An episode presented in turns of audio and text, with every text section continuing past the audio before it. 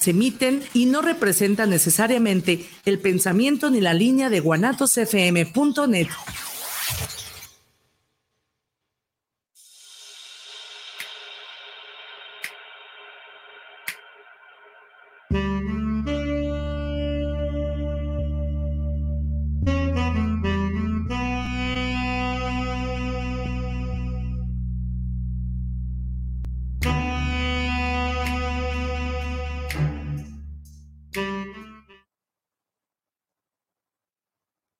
Hola, ¿qué tal amigos? ¿Cómo están? Muy buenas tardes.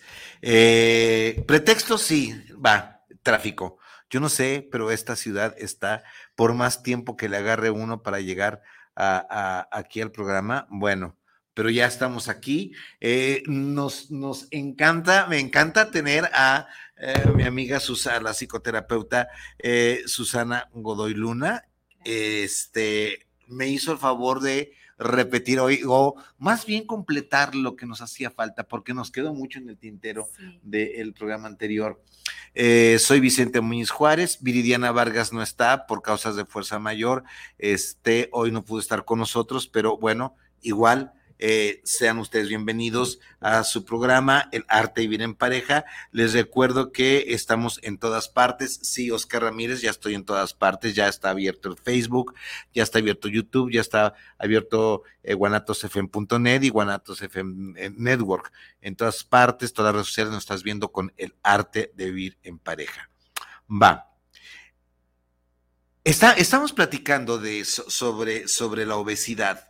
Hay dos tipos de obesidad, la obesidad endógena y la exógena. O sea, la obesidad que viene de afuera es esta obesidad por el placer de comer o del bien comer, y la obesidad eh, eh, endógena, la, cuando, nosotros tenemos alguna...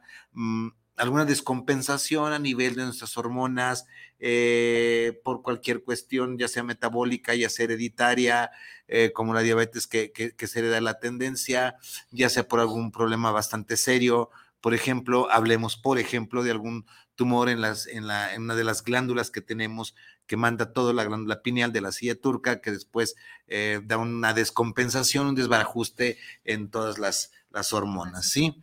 Yo le comenté, estamos platicando, Susana Godoy y un servidor, de que nuestro estómago, somos muy gastrofílicos. Gastrofilia, recuerden que ya la, ya la vimos, es este placer por el comer, placer que muchas veces se empieza a ver, eh, los, los primeros eh, minutos o los primeros segundos se empieza con la idea de saciar un apetito. Pero después viene este placer muy erótico de encontrar el sabor agradable a lo que que nos gusta y nos, nos causa un verdadero centro de placer, el centro cerebral que tenemos nosotros en, en nuestra cabecita, las hormonas, se dispara con todo lo que usted y, con todo lo que ustedes gusten y sepan que es placentero al sabor. Y además, esos sabores nos van a hilar, nos, nos, nos llevan, Susi, a eventos de nuestra infancia. Por ejemplo, eh, eh, si a mí me dieran la oportunidad, si yo me diera la oportunidad, yo soy muy gastrofílico con el chocolate. A mí el pastel de chocolate me encanta, el chocolate me encanta, me fascina, es una de mis debilidades. Si yo me lo permitiera, estuviera comiendo chocolate todo el día y yo estuviera con un sobrepeso. Pero como sé que, ahora, ¿por qué? Porque este chocolate me liga a mi infancia, donde una infancia paupérrima, donde pues un pastel de chocolate era, uff, un, festín, ¿no? Y ahora que puedo, me lo regalo y, sin ningún, y sin ningún sentimiento de culpa, porque estoy compensando lo que yo no tuve, la carencia que yo no tuve en la infancia, que fue carencia económica, ¿sí? y, luego, eh, ya para dejar la, palabra a, a, Susi con los hijos de la pareja eh, obesa, eh, el, cerebro, ah, nuestro estómago ya está satisfecho, pero nuestro estómago le manda una, una, ah, un mensaje a nuestro cerebro que controle el apetito, pero por alguna causa le le toca al cerebro, unos 8, 10 minutos en decir ya no comas, pero tenemos esa ventana de aunque que ya estemos comiendo satisfechos, nos comemos algo más y, y viene el postrecito y un huequito. ¿Cuál huequito? Lo que pasa es de que hasta que el cerebro dice ya párale, pasan 8 a 10 minutos. Pero bueno, Susi, gracias, gracias por estar conmigo. Gracias Muchísimas gracias. Estamos aquí es estoy de, manteles largos. Y bueno, hablemos de, de, los hijos. ¿Qué pasa con los hijos? ¿Y dónde nos quedamos la vez anterior? De la pareja, la, pareja que hace como ritual el, el, comer, el comer, el comer, sí. Sí, pues bueno, es que la verdad, eh, el, comer es un placer, el comer está ligado a muchas emociones y a muchas circunstancias sociales, y entre ellas, pues, el pertenecer a la familia, el pertenecer a nuestro clan. Eh, el comer, pues, es una necesidad vital, y está ligado también, eh, me llevo siempre mucho a mis pacientes a esta parte em, cavernícola que tenemos todos, porque mucho de lo que trabajamos y operamos está en este sistema límbico reptiliano, reptil, en el que pues no solamente es placer, es supervivencia el comer, ¿no? y que eh, este compartir del alimento era celebrativo. Y quisiera llevarlos a todos, también como a mis pacientes, a esta etapa cavernícola en la que había que entre todas eh, la pues, la tribu cazar, no sé, al, al mamut. Al mamut, ¿no? Entonces eran dos, tres días de andar viendo dónde está el mamut y cómo ponerle la trampa y entre todos vamos a agarrarlo. Y luego ya lo agarramos y ahora cómo lo despellejamos, ¿no? Y ahora cómo lo partimos y luego cómo lo preparamos. Y era un festín, una celebración haber capturado al mamut para comer. Y entonces era reunirnos todos alrededor del fuego. imagínense es, esta caverna, porque así empezamos después de que descendimos de los árboles y nos convertimos en, eh, seres de dos patas. imagínense nada más el fuego que ya estaba descubierto y, la tribu esperando que llegara el cazador con el lomo y, lo, aventaba. Y luego, eh, el, otro curiosamente, el otro día, eh, ventané un poco, eh, mi, mi hijo, uno de mis hijos, sus dos niñas, 12 eh, y 7 años, eh, tienen por costumbre casi queda 15 días hacer su carne asada los domingos. No, más cavernícola no puede ser la carne su, asada. Carne asada los, los, domingos, cuando no se va a comer fuera, y nada más es mi hijo, su marida y mis dos nietas. Y ponen el asador y es todo un ritual para lo que ellas están aprendiendo, ¿no? Y el otro día íbamos manejando, iba yo manejando, iba, eh, venían conmigo ellas del colegio, y pasamos por un asador, por un, por un restaurante de carne asada, hasta, hasta la avenida Olía. Y de repente una de mis dice, Tito, qué rico huele. Esto, seguramente cuando ella esté grande, este ritual se va a acordar y lo, primero que va a hacer es aprender a hacer carne, asada. Y el olor a, carne asada. Y la lleva directamente, incluso el aroma a esta convivencia familiar. es que a toda situación le adherimos una emoción y esto, eh, y es maravilloso, ¿no? Cuando aprendemos este, a conocer nuestro cerebro y cómo funcionamos. Y mucho de lo que yo me dedico a hacer es enseñarle a mis pacientes a conocerse, a que no es que eh, las gorditas nos maltratamos mucho, ay, ya te volviste a tragar esto y, y qué gorda y te ves bien mal pero cuando entendemos la función que está cumpliendo la comida, empezamos a entender también los mecanismos que hay detrás que nos llevan a comer o a tener una relación enferma con la comida. Y entonces estábamos en la cacería del mamut, ¿no? Y entonces estamos todos frente al fuego y estamos celebrando que hay comida, porque es que antes había que correr kilómetros para atrapar el mamut y luego disfrútalo mucho, porque quién sabe cuándo volvemos a comer mamut, ¿me explico? Sí. Entonces era, acábenselo, porque no había refrigerador, porque no había conservadores. No tenían todavía la idea de... No, o sea, es ahorita comamos a saciarnos y lo demás se va a echar a perder, es carroña para el resto de la cadena alimenticia, ¿sí? Eh, y seguimos nuestro camino. Y, y córrele y a ver si encuentras un mango, y córrele y a ver si encuentras un panal de abejas, para comer algo de miel, ¿no? Y, ahí, y desde allá viene nuestra adicción también al azúcar, que cuando la entendemos y entendemos que de manera primaria estamos programados a buscar el azúcar. El problema es que hoy la azúcar la tenemos de manera tan simple y disfrazada en tantas cosas que por eso no nos es fácil entrar a una dieta ¿sí? Porque tenemos azúcar disfrazada en muchas cosas y en, en muchos alimentos y estamos diseñados, programados para buscar el azúcar como fuente de combustible primario para nuestro cerebro. Nuestro cerebro come glucosa.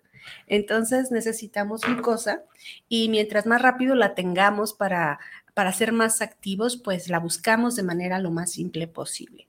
El problema hoy es que de 200 años a la fecha el azúcar ya se industrializó y ya no tenemos que perseguir a las abejas, ni tenemos que morder la caña, tan difícil, ¿no? En las posadas morder la caña tan se, se, nos pueden caer los, los pocos dientes que nos quedan a veces, ¿no? sí. Así rico la caña. No, hombre, ahora ya es dos cucharadas de azúcar y luego tanta cosa rara que nos meten en los alimentos, ¿no? Que nos convierten en alimentos adictivos cuando entendemos ese mecanismo eh, ancestral que tenemos programado para la supervivencia, para la alimentación, y cómo eso tiene un significado de compartir y de pertenencia que viene desde nuestros ancestros.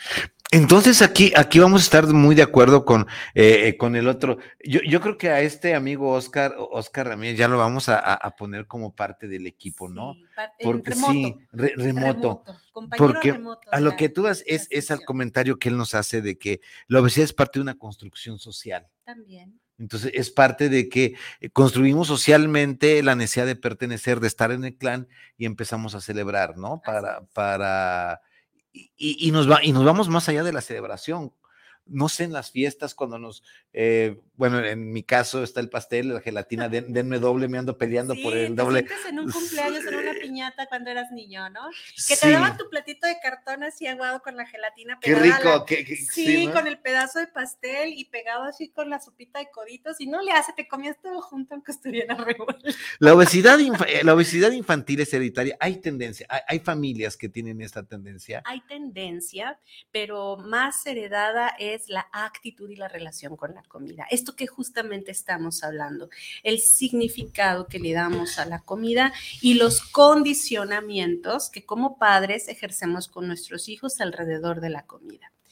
Todos venimos muy sanos en nuestra relación con la comida. Nadie viene descompuesto en esa relación alimenticia. No hay bebé que coma más allá de la saciedad. ¿Qué sucede? Que cuando el niño tipo dos años, ¿no? Empieza a comer y de repente mami le sirve pues, su verdurita y sus trocitos de pollito y todo, mami escoge la cantidad que se pone en el plato, ¿sí? Y entonces el bebé empieza a comer y de repente el bebé dice, ya no quiero. ¿Qué hace mamá? seguirle, seguirle forzando a que coma lo que queda. Ah, no, cómetelo porque te lo tienes que comer. ¿Sí o no? Empezamos allí el condicionamiento a dejar limpio el plato. ¿Y quién de los oyentes o de nosotros no raspa el plato hasta que realmente queda limpio? No estamos acostumbrados a dejar comida en el plato. Nos sentimos mal, regañados o culpables por hacerlo. Porque, ojo, también es construcción social. Me cuesta mucho trabajo y a tu padre le cuesta mucho trabajo la comida para que la desperdicies, porque afuera hay gente que no tiene que comer. Fíjate, y entonces eso, ese condicionamiento y creencias. Y es, y es pecado, porque dale a, Dios que tienes que comer. así que, con Dios, sí. así que con el concepto, sí, e, entrale a lo que le, le tienes que entrar, ¿sí? Y con estas que acabamos de decir, nos echamos así como una balacera de ideas, ¿eh? Porque pues no solo son estas que acabamos de decir, ¿cuántos de nuestros oyentes tienen otros condicionamientos e historias relacionadas a la comida desde la infancia? Entonces, heredamos una relación con la comida. Y ahí empezamos a romper esta señal de saciedad de la que hablabas al inicio. Cuando el niño dice, ya no quiero, ya me llena y mamá lo forza, le está diciendo a tu cerebro, no le hagas caso al cerebro, hazle caso a mamá y a ojo a limpiar el plato, porque quien decide lo que comes es mamá poniendo en el plato y no tú con esta relación de saciedad. Lo que sucede con el adulto obeso después es que perdió esa conexión. ya no es sensible a lo que le dice su cuerpo. Y no solo en la comida, Vicente, nos hemos dado cuenta que no somos sensibles de a qué horas tenemos sueño, a qué horas queremos hacer pipí, a qué horas tenemos sed. No somos conscientes porque andamos en automático cumpliendo hacia afuera y dejamos de escuchar nuestro cuerpo. Y en esto que dice en automático, como dice Oscar también, es, eh, eh, es esto de que las ha pasado los niños y las niñas, los niños como quieran, niñas, como ustedes quieran, están metidos en su famosa tableta, en su celular. Lo peor. Y están jugando juegos que, que, es, eh, como dice Oscar, eh, videos de, de, comida, y están ellos, se les pasó la hora. A ver, ¿a ti se te pasa la hora para comer? Supongamos que estemos, la comida familiar a las dos, de dos a tres, y se te pasó trabajando. Llegas a las cuatro, el hambre se pasó ya no te llega hasta las 6, 7 de la noche, con cualquier tacita de café tienes.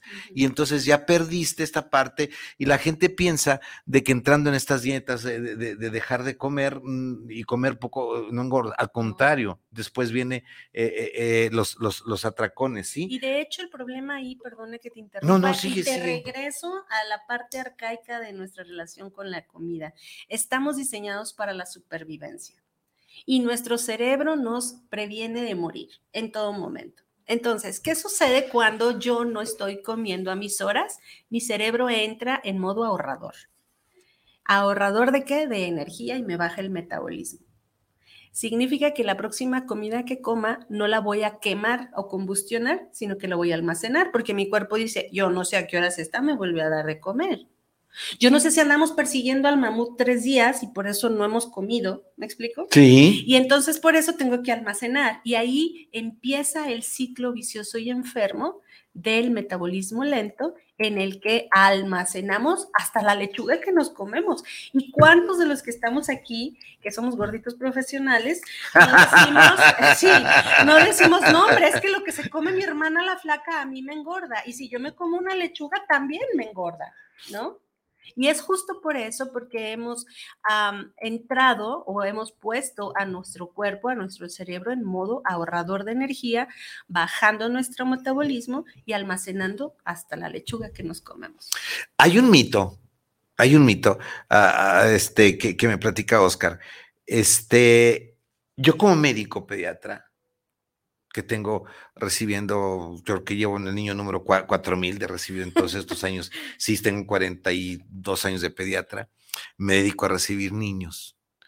Cuando un niño tiene un sobrepeso, que se llama macrosómico, macros grandes, soma cuerpo, cuando el niño pesa más arriba de los 3 kilos 600, y hay niños que pesan los 4, 4 y medio, la gente dice, los, familiares que los ven y todos, ¡ay, qué hermoso niño! No, amigos. Ojalá yo hubiera nacido de dos kilos y medio, porque este niño está, está mm, mm, casi, casi marcado. Hay que investigar. Nosotros investigamos si hay una diabetes gestacional. Si la mamá es diabética y el padre es diabético y el niño trae cuatro kilos de sobrepeso, júrenlo que va a ser con, mucha posibilidad, con una tendencia a una diabetes infantil. Y es una diabetes infantil, es marcarle al niño de por vida todo y una muerte prematura, ¿sí? Todo porque porque los papás no se dieron cuenta de que a lo mejor si son si son diabéticos y se están dando eh, el lujo de la comida. Y lo curiosito que decimos las mamás, ¿no? Y que, ay, qué bonito, mira sus cachetes y esas piernotas y cuando tiene 14 y tiene los cachetotes y las piernotas, te dicen, ay, haz algo porque no bajas de peso. O sea, ¿dónde está el problema, no? El Michelin, sí, sí, sí, sí. Y, el niño ya, ya, es, ya es muy difícil, vamos, no, no imposible, pero es muy difícil de...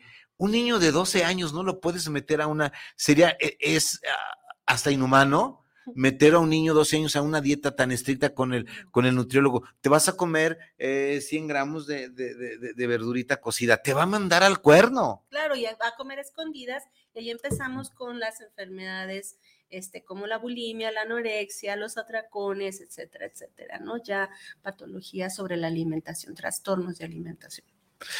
Ah, leemos unas. No, es que con esto podemos vivir ah, un tiempo porque, hablando de la Porque ahora este es, sí es un placer la comida, pero cuando, eh, eh, acordémonos que eh, los pecados capitales, si es que existen dichos pecados capitales, supongamos que sí, existen, la gula creo que es uno de ellos, el pecado.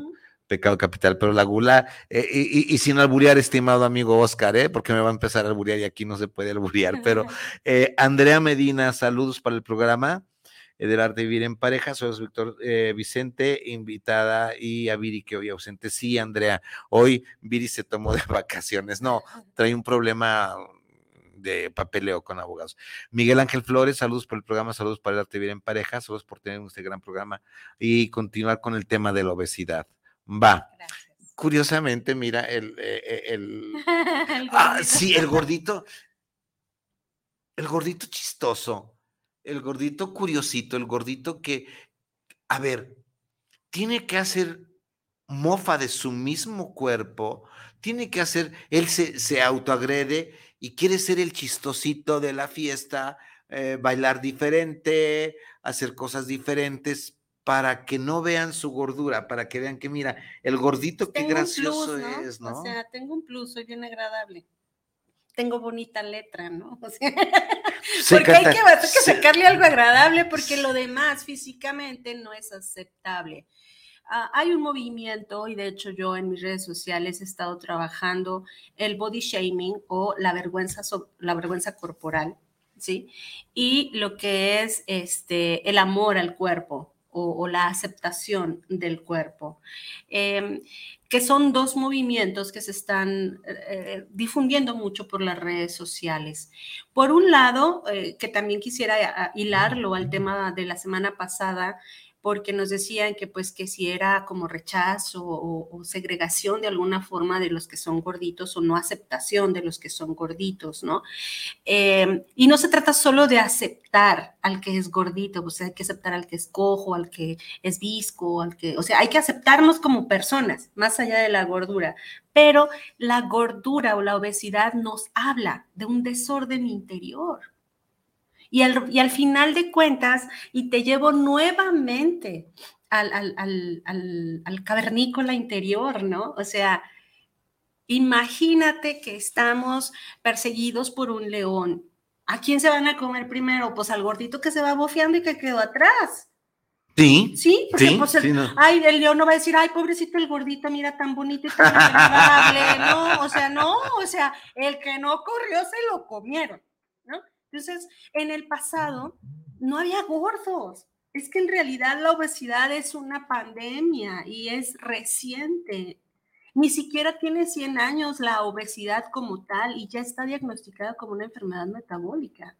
¿Por qué? Porque tenemos un desorden en nuestra forma de relacionarnos con la comida y porque a las grandes cadenas alimenticias les importa un cacahuate si está sano o enfermo. Ellos quieren vender y nosotros les compramos el paquete porque los pingüinos y los ah ya ya ya los, pingüinos no, no, el gansito y pues ya es pura grasa. Ni siquiera es chocolate es manteca vegetal con colorante. O sea todavía te dieran chocolate de veras no es una jalea extraña. En fin, el helado que ya no es helado, que ni se congela porque es una margarina, no sé. Son espumas y son conservadores. Y es más, este, tú revisa en tu alacena o ahora que vayas al súper, si eso que vas a comprar tiene algún ingrediente que te es difícil pronunciar, no lo compres. No lo compres, está arquete procesado y con ultraconservadores y tu cuerpo no está diseñado para eso, para filtrarlo. Entonces, no se trata de obesidad o no se trata de salud y bienestar. La obesidad está mostrando falta de salud, falta de autocontrol y una, una, enferma relación con la comida. Ahora, antropológica y socialmente me estoy acordando de que con la agricultura vino la obesidad. ¿Por qué? ¿Por qué vino la obesidad? Porque ya no, ya no tenías necesidad de moverte a cazar. Te hiciste, te hiciste sedentario. Dos, empezaste a tener propiedades empeces a guardar, empeces a tener riqueza. Y sí es cierto, en, la actualidad eh, o, después del Renacimiento, en la época moderna, claro, los reyes que tenían todo comían eran los obesos. La, la, prole o el proletariado, que era el 90%, difícilmente eran obesos, difícilmente eh, sobrevivían más allá de los 30, 40 años por la desnutrición, ¿sí? Y, también en esto, y, también aquí, la pregunta es, eh, o la reflexión, ¿la obesidad está? Mm, ¿La obesidad está reflejada en la abundancia? O sea, el ser obeso es abundante y el ser abundante es riqueza. No. Está, es, la gente así lo verá. Fíjate que hay una, una situación que trabajo también en uno de mis talleres y es cómo ah, somos acumuladores y justamente los obesos somos golosos, ahorita que hablabas de la gula, y qué significa es tener de más, comer de más, desear de más, ¿ok? No necesariamente es abundancia, al contrario, es carestía. Como no tengo, tú me dijiste ahorita, como cuando era niño yo no podía comer chocolate o era para otras personas, sino para mí, no estaba accesible para mí. Y entonces esa sensación de carencia, hoy la suplo porque yo me la puedo dar y me puedo dar el placer en exceso. para complementar o suplementar la falta de o la carestía de en mi infancia. Pero eso tú que eres consciente dices, pues no, porque me puedo enfermar y no me conviene, no me gusta o lo que fuera, ¿no? O tal vez en algún momento ya te diste el columpiazo hasta allá y dices, no, ya sé que eso me hace daño y me regreso, ¿ves? Pero hay personas que no, que no tienen ese freno y que al contrario sufren porque no pueden detenerse. Y no pueden detenerse porque detrás hay subconscientemente una carencia que no es de comida, es de amor, es de afecto, es de reconocimiento. Entonces, ¿cómo me quito rápido mi carencia? ¿Cómo me anestesio rápidamente? Pues comiendo con un placer inmediato, ¿sí? Y con un significado de compartir, porque al final compartes, ¿no? Mucha gente también, eh, de hecho, empieza la obesidad cuando ha tenido un duelo o una pérdida muy fuerte o está en soledad. No me en soledad, si no me he dado cuenta de esto, de, de, el duelo, eh, sí, sí es compensatorio, sí es, la, sí es la negación. Entonces yo voy a negar, sí. Y es mi anestesia. Y es mi anestesia, porque la comida me da este placer inmediato y me olvido de mi tristeza. ¿Me explico? Además, el chocolate es afrodisíaco, dicen. no, bueno, bueno pues, es, vegetal, porque pues está en el arbolito, ¿verdad? Dicen. Y aparte, donde te lo comas, en qué parte te lo comas. No es lo mismo comer un, un chocolate a mordidas que un chocolate sobre un ombligo. Y me imagino, a ver, a ver, ahí la, gula, ahí, ahí la gula, eso, eso sí ya está, ya, ya está permitido, ¿sí? O sea, eh, sí Ah, otra, Oscar, sí, a ver, nuestro colaborador a distancia, él vive en Vallarta a veces. El, el vegano, el vegetariano, no. Eh, no estamos peleados con la carne la proteína de origen animal es muy importante para el desarrollo del cerebro y para el desarrollo de las capacidades de, hormonas, ¿sí? de oligoelementos y de todo lo que necesitamos para desarrollar músculo y Que muchas veces el vegetarianismo no te lo da y sí tienes que compensar. Sí se vive vegetarianamente bien, pero eh, eh, el, cuerpo humano está hecho para la digestión de las, de las proteínas. Si no, no tuviéramos colmillos, tuviéramos dientes cuadrados como de vaca. Sí.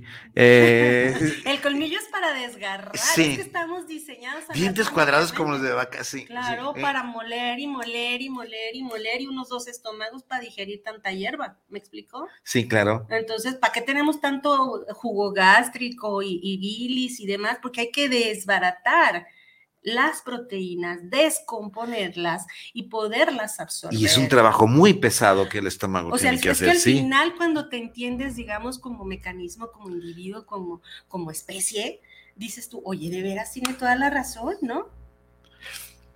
Eh, mi amigo Oscar Ramírez es goloso, este, pero en otro sentido de, no, ¿por qué no te lo voy a, claro que lo leería, sí, este, las y cuando la comida se vincula con herederos, Magdiel, Magdiel, sí, eh, es, esto se llama gastrofilia, sí, eh, sí, Magdiel Gómez Muñiz, tienes razón, estimado hijo, sí, eh, una de las partes importantes es cuando tú, ya, ya lo habíamos tocado anteriormente, pero cuando tú tienes un sexo oral, eh, lo haces o te lo dan, te están comiendo, es literalmente, aunque no, aunque no te lo arranquen, pero sí es, todo lo que se lleva a la boca significa se paladea.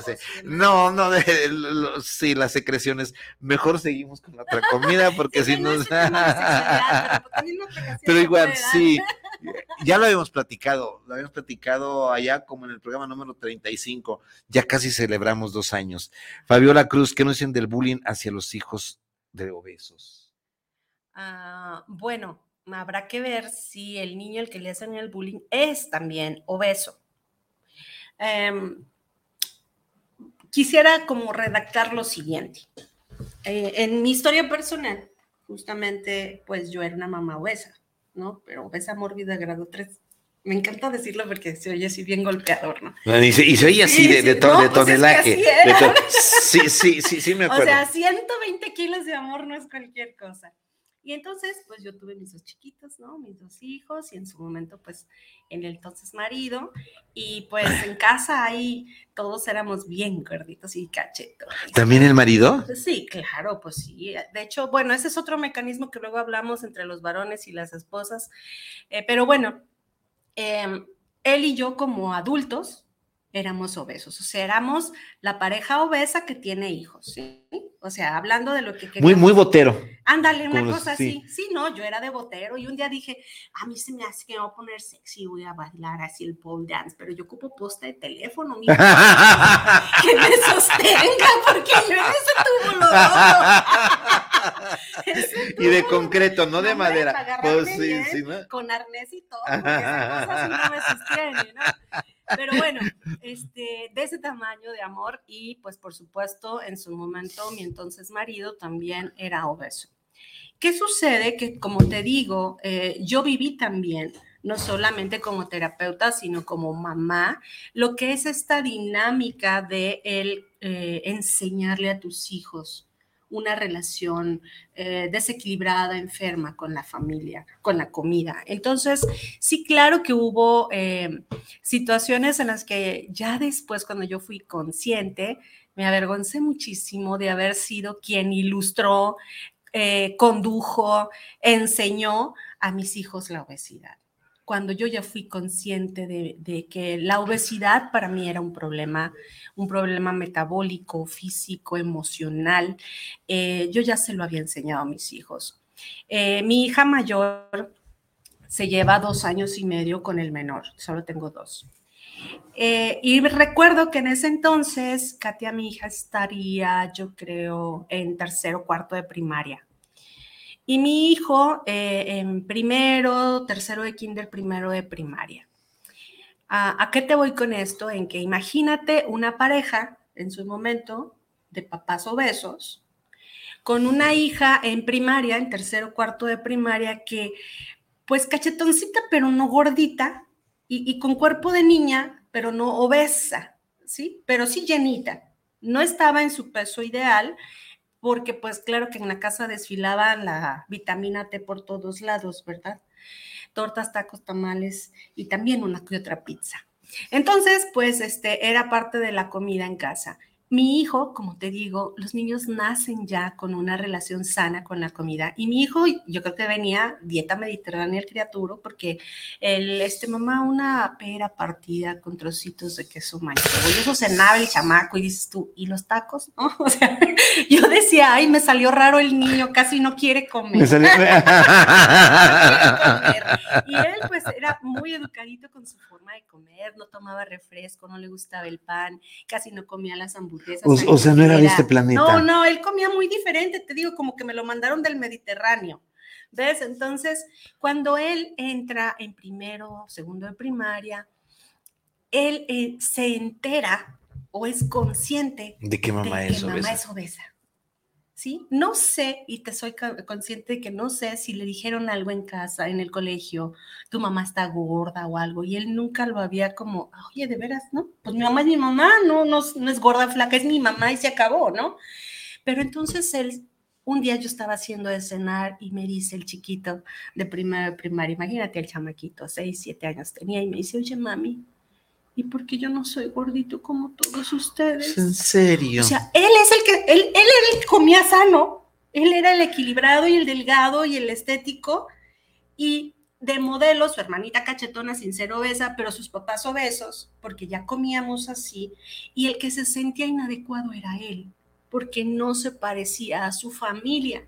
¿Me explico? Sí, sí, sí. no pertenecía, no se sentía, no, no sentía perteneciente. Entonces, por eso te digo, el hecho de la comida también nos da este pertenecer a nuestro clan. Y cuántas, como me decías, de tus, tus nietas, el ritual de la carne asada cada 15 días y, el, y, poner la, la, lumbre y el carbón y justo este olor y este, yo pico la cebolla, este compartir tiene un significado más allá del comer pertenezco a. Esto es lo que da identidad a mi familia. Y en ese momento mi niño no se sentía parte de la familia porque él era delgado y los demás éramos gordos. Ese día a mí me dio un dolor muy grande en el corazón porque dije, aquí el sano es mi hijo y es el que se siente inadecuado. Quien está mal soy yo. ¿Qué le estoy enseñando a mi hijo? ¿Qué le estoy modelando a mi hijo para que él se sienta inadecuado cuando la que no es sana soy yo? Por supuesto, y como les dije la sesión pasada, y, lo repito hoy, no hay niño o incluso adolescente que, que se patrocine el mal comer. ¿Me explico? Sí. O sea, los niños no van a las tortas ahogadas, a los tacos dorados y a comer tamales. ¿Quiénes compran, quiénes acercan y quiénes le han enseñado a comer a estos niños? Sus padres, sus adultos de referencia que ya tienen una mala relación con la comida. Ahora, yo no culpo a estas mamás que tuvimos nosotros o que muchas de las que estén en estos momentos escuchando el programa ya sean así de acábatelo del plato, no faltes al respeto, mira que a la abuelita se va a sentir mal si no te acabas todo el mole, este, etcétera, etcétera, ¿no? Que hay que probar de todo porque si no se siente la tía porque no le probaste su pastel y, que estaba bien bueno y lo hizo con tanto cariño y tú ya estás lleno, pero pues otro pedacito porque se va a sentir la tía, ¿no? Entonces, este tipo de relación con la comida nos va enfermando y eh, vamos aprendiendo y heredando malas relaciones con la comida. ¿Qué es lo que sucedió? Vuelvo un poquito a mi historia cuando eh, yo reflexiono esto y empiezo a querer hacer un cambio porque digo, híjole, mi hijo se siente inadecuado y la inadecuada soy yo y tengo años peleando con mi salud y mi sobrepeso, yo no quiero que mis hijos sigan viendo una mamá obesa, ¿no? Pero para yo salir de ese enrolamiento que ya estaba me costó mucho trabajo y muchos años, sí. Tristemente, y digo tristemente, mi hijo por pertenecer a la familia empezó a ganar peso. Y entonces empezó a dejar sus formas naturales de comer sano para empezar a comer como comían los demás, para pertenecer. Entonces, cuidado, mamá, papá que me estás oyendo, si tú sabes y eres consciente de que tienes un sobrepeso, fíjate qué estás modelando y enseñando de tu relación con la comida a tus hijos. Ahora, ¿qué pasa si en la escuela le hacen bullying? Mi vida, pues ahora sí que es la ley de la selva la escuela se va a sobrevivir y no podemos adornarle a nuestros hijos el paseo de la vida. Tenemos que ponerles unas muy buenas botas para que aprendan a caminar por la vida, que es dura, pedregosa, de subidas y de bajadas. Y hay que enseñar a tener a los niños resiliencia y fortalezas. Porque si no le hacen bullying por lo gordo, se lo van a hacer por visco, se lo van a hacer por alto, o por flaco, o por chaparro, o por sangrón, o por whatever porque en la escuela a todo mundo al que se deje le cae el bullying. ¿Ves? Ahora, ¿qué tenemos que hacer? Pues si tú sabes que tu hijo hace bullying, chécate también en casa, y disculpa, pero también soy terapeuta infantil, entonces chécate también qué estás enseñando con tu modelaje a tus hijos, si tú te burlas del vecino, si tú le haces también bullying al tío, al hermano, al sobrino, tus hijos están escuchando y aprendiendo de esa relación eh, de esa socialización en la que sobajo, me burlo, echo carrilla, disminuyo o lo que fuera, ¿no? Entonces, eso lo aprenden. Eh, y pues bueno, como terapeutas sabemos perfectamente que los niños aprenden el 30% de lo que escuchan y el 70% de lo que ven. Así que cuidado con lo que haces, no con lo que dices. Y aquí abro el paréntesis, después no te quejes. Y, abro el paréntesis en lo que me encanta a mí. Y después no te quejes si tu niño aprende a pistear desde chiquillo, a llegarte drogado, a llegarte borracho o a maltratar. A ver, el arte vivir en pareja, de esto se trata, o a maltratar a tu pareja, porque eso están viendo. Después no te quejes, porque si enseña, si tú le aprendiste que maltratas a tu pareja, tu hijo o tu hija buscarán o serán maltratadores o buscarán quién los maltrate. No, y hay mamás a las que luego se quejan porque, pues si ya la friega el marido y luego la friegan los hijos, ¿no? ¿Por qué? Pues porque así se trata a mamá. A mamá se le trata así, a mamá se le habla así, a mamá se le insulta así, o a mamá se le desprecia así. No solo por papá, por todos. Y entonces ahí tenemos a las pobres mujeres que luego vienen conmigo. o sea, porque ya están así de este tamaño, porque justamente este rechazo, este no me quieren, este no me aceptan, este no soy bonita, este no me escuchan, lo suplo con el placer de la, de la comida. Nos vamos a escuchar muy, no sé cómo nos escuchemos, pero gracias a ellos nosotros tenemos mucho, mucho trabajo. Eh, eh, sobrevivimos bien y bastante bien. gracias, gracias a ellos, sí, ustedes sabrán. Fabiola Cruz, ¿qué nos dicen del bullying hacia los hijos ya? María Guadalupe Pérez, saludos desde la colonia auditorio para el programa de Artillería en Pareja, un gran saludo. Gracias, María Guadalupe. Valentín García, saludos para el programa, como podemos, eh, como podemos tratar el tema del metabolismo en una persona con obesidad. A ver, dame chance. Valentín. ¿Cómo podemos tratar el tema del metabolismo en una persona con obesidad? Entiendo la pregunta de cómo hablas con una persona de obesidad o metabolismo. Dos, la puedo entender como médico, ir al endocrinólogo. Eh, tres, todavía tenemos tiempo, algunos minutos, Valentín, si puedes ampliar un poquito más la pregunta, ¿no? para, ver por dónde nos vamos, ¿sí? Bueno, es que yo, por ejemplo, ah, cuando ya tenemos un problema de obesidad ya de muchos años y que entre van y vienen de dietas y demás, yo siempre les pido un general de, de mm, un básico, un checkout básico eh, médico de sangre para ver cómo andamos por dentro, ¿verdad? De niveles, cómo andamos de niveles, como a los carros, este, para saber más o menos cómo andamos y desnutridos, porque hay gorditos que gordura no significa salud, hay mucho gordo desnutrido, o sea, con anemia, aunque estén gorditos, porque estamos gordos de aire y, de, y de cosas que no nos están nutriendo, precisamente por eso estamos obesos. Entonces, cuidado con esto. Ahora, claro que cuando ya estamos obesos, como te decía, la obesidad habla de un desorden que ya hay adentro. ¿Por qué? Porque ya está muy bajo tu metabolismo, almacena grasa, no la combustiona. ¿Por qué? Pues porque tal vez ya hay unos problemas a nivel tiroides, hay niveles también en los ovarios, que tal vez si eres mujer hay problemas también, o te estás acercando a la menopausia, o acabas de dejar de, embarazarte, o sea, acabas de salir del parto, y cada espacio y momento hay que analizarlo, cada caso es particular, y, y pues aquí decimos generalidades, pero pues hay que tomar el caso como muy en particular, ¿no? La obesidad y las emociones. Mm, creo, que, creo que ese es el tema principal. Sí. Me preguntan la obesidad y las emociones, ¿qué onda con las no, emociones? No, pues tienen todo que ver tienen todo que ver, porque volvemos, nuestra relación con la comida o es sana o es enferma, ¿ok? Y está siempre relacionada con un significado. Ahorita lo hemos hablado desde el principio. Hablas del chocolate igual a mi infancia eh, con precariedad que ahora me doy ese gusto. Hablas de las nietas que hacen sus carnes asadas y pasan por una carne asada o por un aroma de carne asada y se remontan a la comida está relacionada con las emociones. Ahora, eh, tiene todo que ver y de hecho hay también he estudiado lo que es la biodescodificación de la obesidad y esto tiene todo que ver con en qué parte, y esto es súper interesante, en qué parte de tu cuerpo tienes más grasa. Hay personas que localizan la grasa en ciertos espacios. Eso tiene mucho que ver también con tu patología interior de las emociones. Así que uh, tenemos mucho que explorar al respecto de la obesidad y las emociones. A ver, un ejemplo, eh, eh, nos un, ejemplo, un, hombre eh, con un abdomen prominente. Como, sí, sí. A ver, me sorprendí.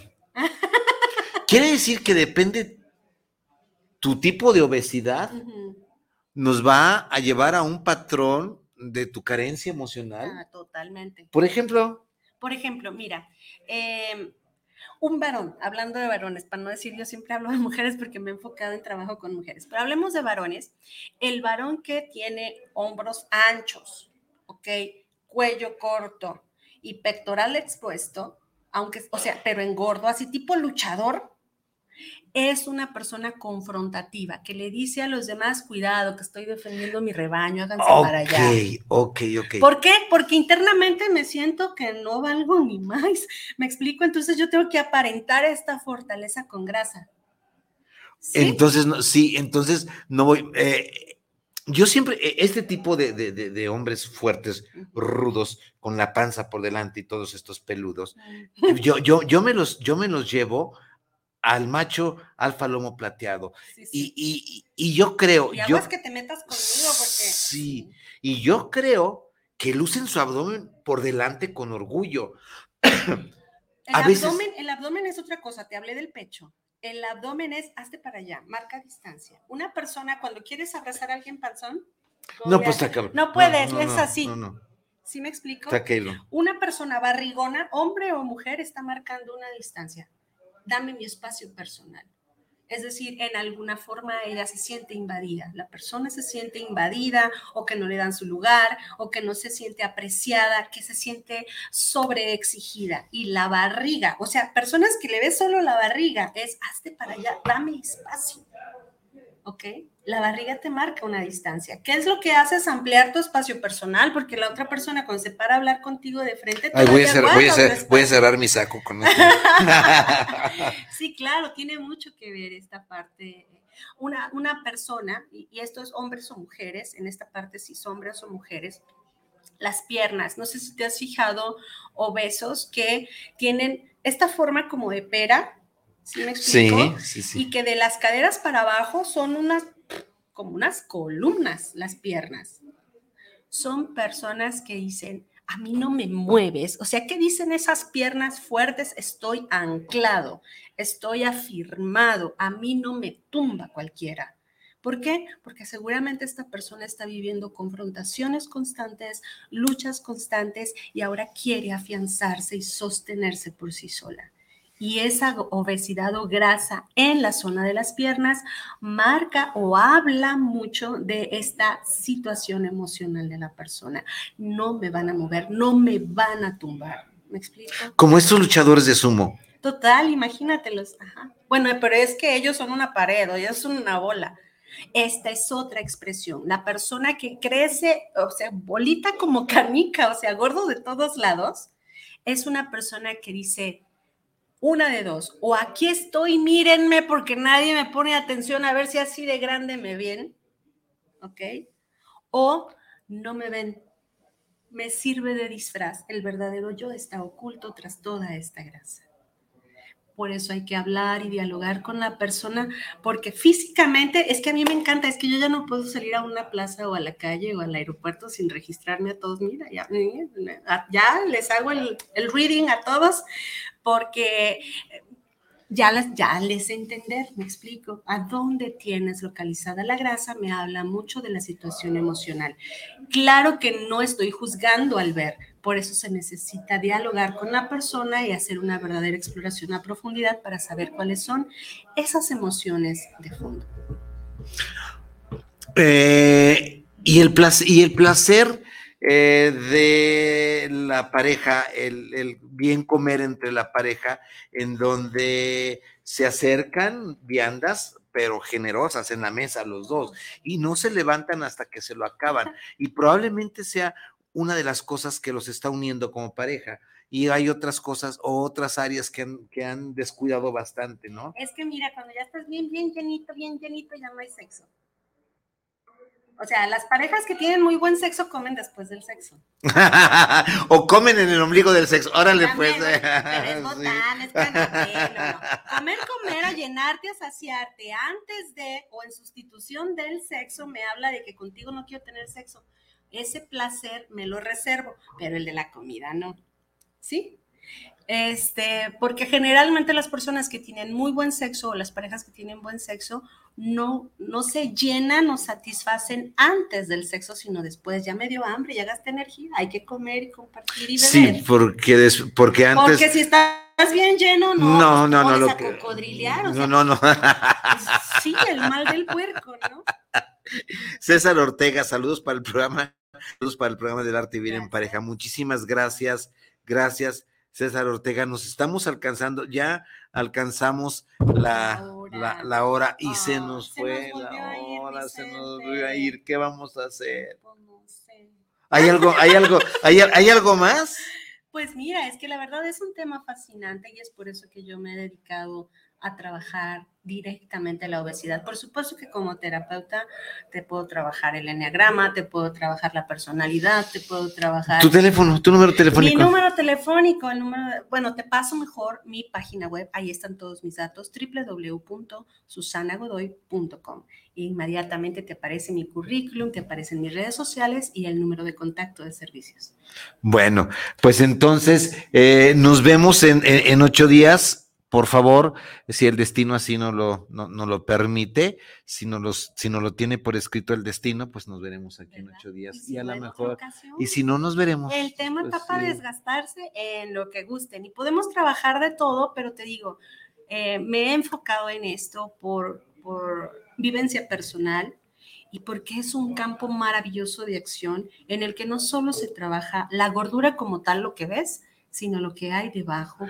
¿Podemos elaborar experiencias clínicas para terminar este, eh, esta trilogía de la obesidad para el próximo? Ya la estoy, ya la estoy comprometiendo para el próximo jueves. Y el jueves lo podemos, eh, si, si ella quiere, lo vamos a platicar. Se me ocurre el tema, por ejemplo, ahorita de las parejas, eh, el artritis en pareja, pero la obesidad desde la parte clínica y cómo se resuelve. pero claro, sí, podemos hablar de todos los problemas que existen cuando pues ya tenemos obesidad eh, mórbida que ya afecta la sexualidad, la comunicación, los celos, etc. ¿Nos comprometemos? Pues dale, Nos vemos en ocho días entonces para cerrar esta trilogía. El primer, el jueves primero de diciembre nos veremos. Me siento como el Señor de los Anillos de la Sí. Nos vemos entonces. Recuerden que el, el Arte en Pareja lo encuentras en Spotify, lo encuentras en YouTube, lo encuentras en la fanpage de Arte en Pareja, donde quiera que tú le piques en tu computadora o en tus redes sociales como el Arte en Pareja. Ahí estamos. Este programa es el programa número 94. Estamos a ¿qué estamos? 24 de, 24 de noviembre de el, año en curso del 2022.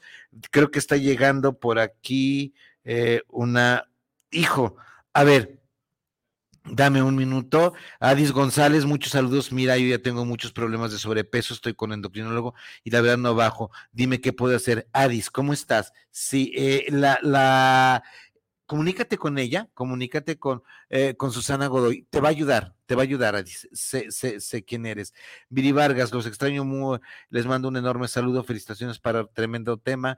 Creo que muchos nos podemos identificar con varias cosas que han comido el día de hoy, comentado el día de hoy. Gracias, indirectas, muy directas, gracias por las pedradas. Ay, Viri Vargas, ¿tú de dónde estás gorda? Por Dios, no. Adis González, me dio gusto verte. Adriana González, muchísimas, muchísimas gracias. Comunícate, búscale la fanpage, búscale el www.susanagodoy.com Com. Ve, ve. Te conozco, nos conocemos. Ve. JCL, felicidades, muy buen programa. Gracias. Hola, buenas noches, muy interesante el tema. Saludos, Vicente, me interesa el terapeuta. ¿Me podrías dar informes, por favor? Ya te lo dije. Adi González, búscala www.susanagodoy.com. Eh, Pero tu teléfono, ¿cuál es el número? Ay, es que no me lo sé de memoria, ¿sabes? El número de servicio. Déjenme ver si este. Ana Karina, muy interesante, hay muchos factores para la obesidad y mucha gente que se cuida y sin embargo no cambia de complexión. Tampoco es saludable caer en la gordura. Ana Karina, Hija mía, ¿cómo estás? Gracias. Feruch Martínez, la gordura llega a ser traumática. Desafortunadamente, hoy en día existen miles de productos que te dicen que te ayudan a bajar de peso. Y mucha gente cae en esto sin saber que la mayoría de estos productos hacen mal para la salud. Y es muy importante el saber solucionar su problema de obesidad, pero acompañado con salud mental, que puede tener muchos daños desde la adolescencia, donde más ser obeso, que hay mucho rechazo. Sí, gracias. Adi González, muchos saludos. Mira, ya tengo muchos problemas de sobrepeso. Ok, Viri Vargas, les extraño. Bueno, entonces llegamos al final. El teléfono de Susana es. El número de servicios es el 3333 89 2566.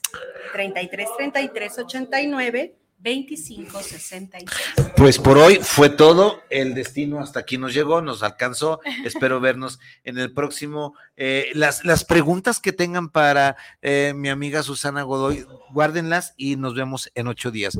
Gracias. Esto fue el Arte Vivir en Pareja. Gracias, Viri. Gracias, gracias Susi. Fue un placer. Es un placer estar contigo. Muchísimas gracias. Gracias, Isra. Nos vemos. Bye.